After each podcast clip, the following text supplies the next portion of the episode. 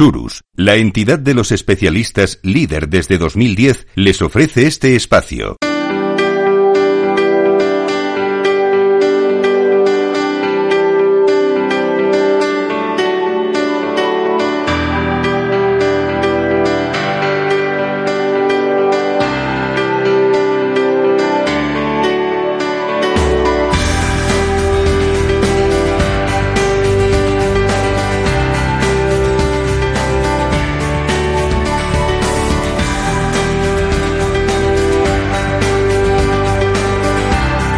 Capital, la Bolsa y la Vida, con Luis Vicente Muñoz.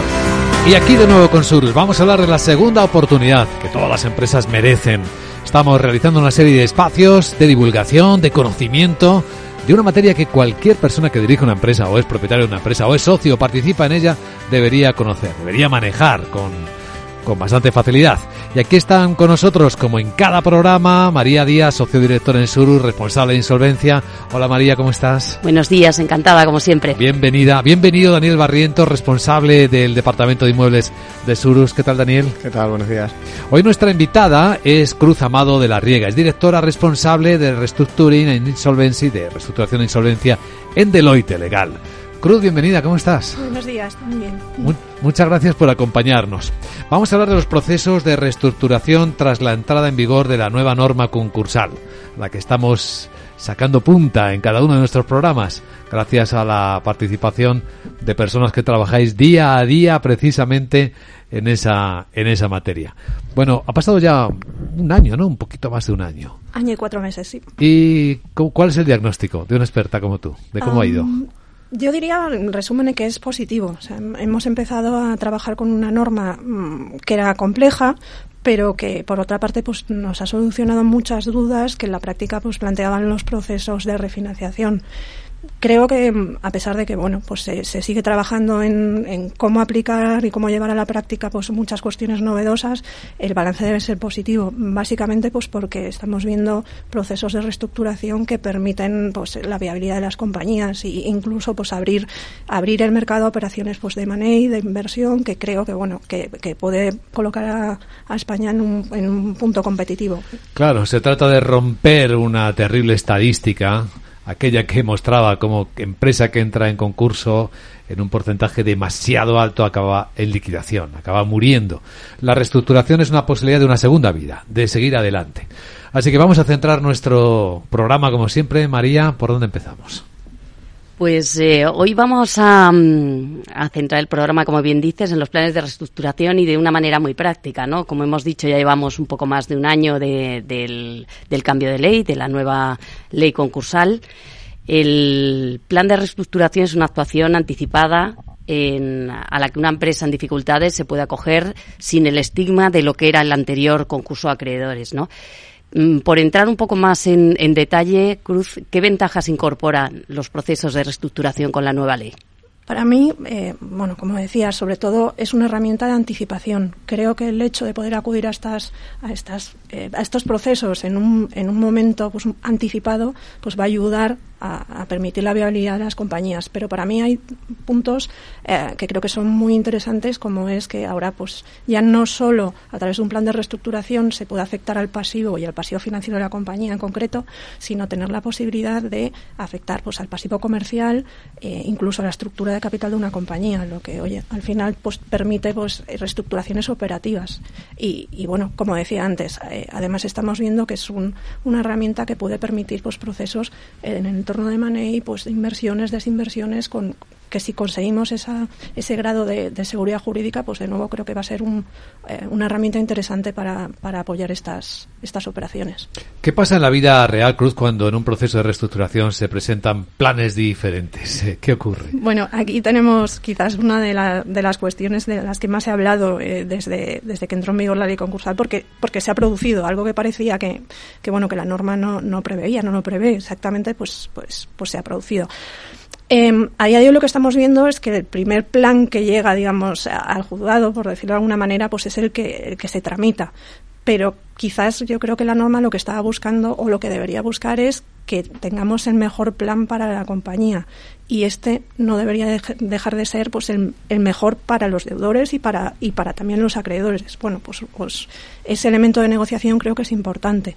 Y además sobre todo porque eh, los llamados planes competidores pues lo que están planteando son eh, problemas más allá de, de cuál es el primero sino bueno que es un plan competidor que es un plan eh, alternativo. O bueno o sea cómo lo tramito que es un tema de acumulación es un tema eh, veremos a ver si el legislador le va a dar solución a este punto en concreto. no parece fácil verdad no no lo es. Daniel.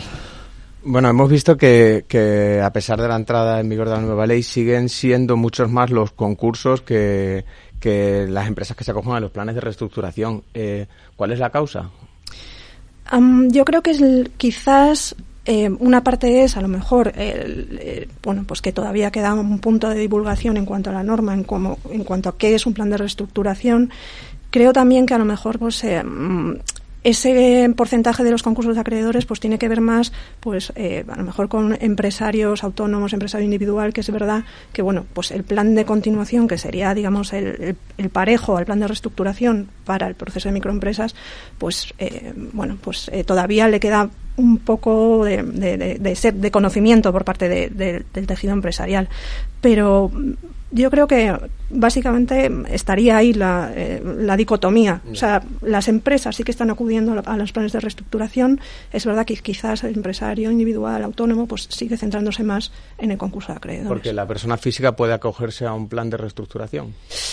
Es algo, es un, bueno, estamos hablando del empresario, o sea, más que persona física, sino el, autónomo y bueno, pues esa, esa figura de los planes de continuación que, que insisto, tienen elementos comunes, pero no, no es no es un plan de reestructuración propiamente dicho. De... Claro, son circunstancias distintas en todo, todo orden de cosas. María. Comentabas, Cruz, que fundamentalmente tú lo valoras eh, positivamente, los cambios, ¿no? Pero en todos los cambios hay luces y sombras, ¿no?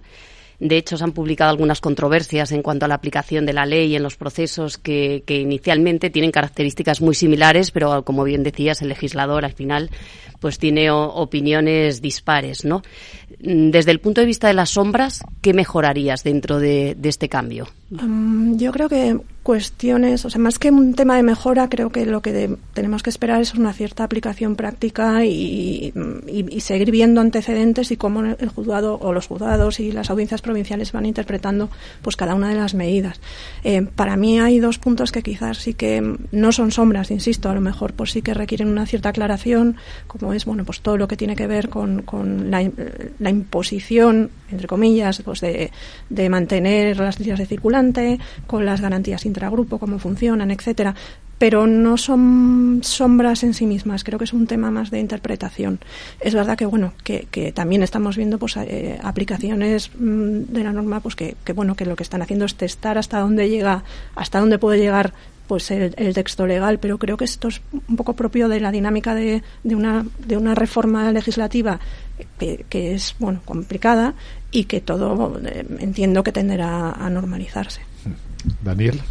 Bueno, sí, yo creo que un punto importante de los planes de reestructuración es, esa anticipación que comentabas antes. Eh, nosotros, por ejemplo, como entidad especializada, estamos ayudando en algún proceso de reestructuración, pues eh, identificamos los activos no críticos de una unidad productiva, por ejemplo, y los enajenamos. Y vemos que es una fase que es más favorable para hacerlo porque tanto muebles y inmuebles, lo que estemos enajenando, se encuentran en, mejor estado, eh, todavía no tienen un deterioro que, conlleva luego eh, cuando, cuando se intentan enajenar en un proceso en un proceso concursal. Por lo tanto, creo que es eso, que, es importante la, anticipación, es la clave. No sé si estás de acuerdo. Completamente de acuerdo. Y además, eh, esa anticipación unida a la, versatilidad de los planes de reestructuración a la hora de hacer eso, operaciones de, de, no solo refinanciación de pasivos, sino desinversiones, Em, pues em, más eh, operaciones más pensadas en el activo de la compañía que muchas veces ayudan a esa viabilidad. Entonces, sin duda, anticipación y la posibilidad de acudir a, pues estos procedimientos, digamos, de inversión, desinversión, eh, es la clave para que funcione. Bueno, Cruz, ya se han ejecutado y se han aprobado un montón de planes de reestructuración, ya hay historia, ¿no? Después de este cambio. Algunos de ellos han sido muy mediáticos. No sé, podemos pedirte una visión personal, entre personal y profesional, de cuáles son los que te han llamado especialmente la atención. Em, yo diría que cada uno de ellos pues nos está dando mucha luz sobre pues eso, la aplicación práctica de la norma. Pero mm, a mí llamar la atención, o, quizás los que me parecen así, pues mm, no sé si la palabra es novedosos, pero sí que, que, bueno, que me han llamado la atención son aquellos que, eh, que ejecutan operaciones societarias o que fundamentalmente se, se, se, enfocan a llevar a cabo operaciones societarias, que quizás es lo que se sale un poco de las refinanciaciones clásicas. Interesante. Bueno, ¿alguna cosa más, algún punto más para concluir esta información? Sí, a mí me gustaría saber, Cruz, eh, si los planes de reestructuración están concebidos solo para la gran empresa. Antes hablábamos de la persona física, hablabas tú del, de, de más eh, desde el punto de vista de autónomo empresarial. ¿Recomendarías también a, las, a la mediana y pequeña empresa acudir de una manera más anticipada, que también hemos visto que, que es una ventaja positiva, a acogerse a un plan de reestructuración? Pues justo es verdad que yo creo que cuando está llevándose a cabo el proceso de, reforma, pues todo apuntaba a que los planes de reestructuración estaban más pensados pues para compañías de una cierta envergadura, incluso cotizadas. Y de hecho hay muchas disposiciones de la ley, pues por ejemplo las que tienen que ver con derivados, que, que están enfocadas pues a ese tipo de quizás de, compañías con esa complejidad en su en su en su pasivo, en su estructura.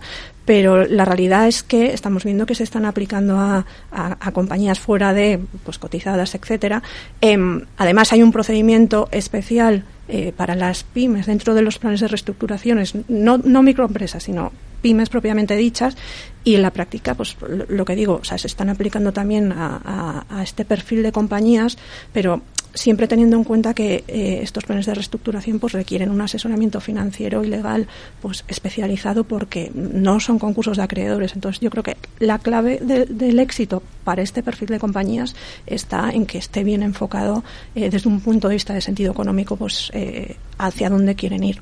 Esencial no confundir, claro, un plan de reestructuración con un concurso de acreedores. Estamos hablando de cosas distintas, procesos distintos, incluso que requieren asesoramiento diferente. Sí, sin duda. Esta es una clave interesante. Pues Cruz eh, Amado de la Riega, directora responsable de reestructuración e insolvencia en Deloitte Legal. Muchísimas gracias por compartir esta experiencia personal y profesional. Gracias a vosotros. Gracias a Daniel Barrientos y a María Díaz de nuevo por acompañarnos y hasta el próximo programa. Muchas gracias. Muchas gracias. Nos vemos.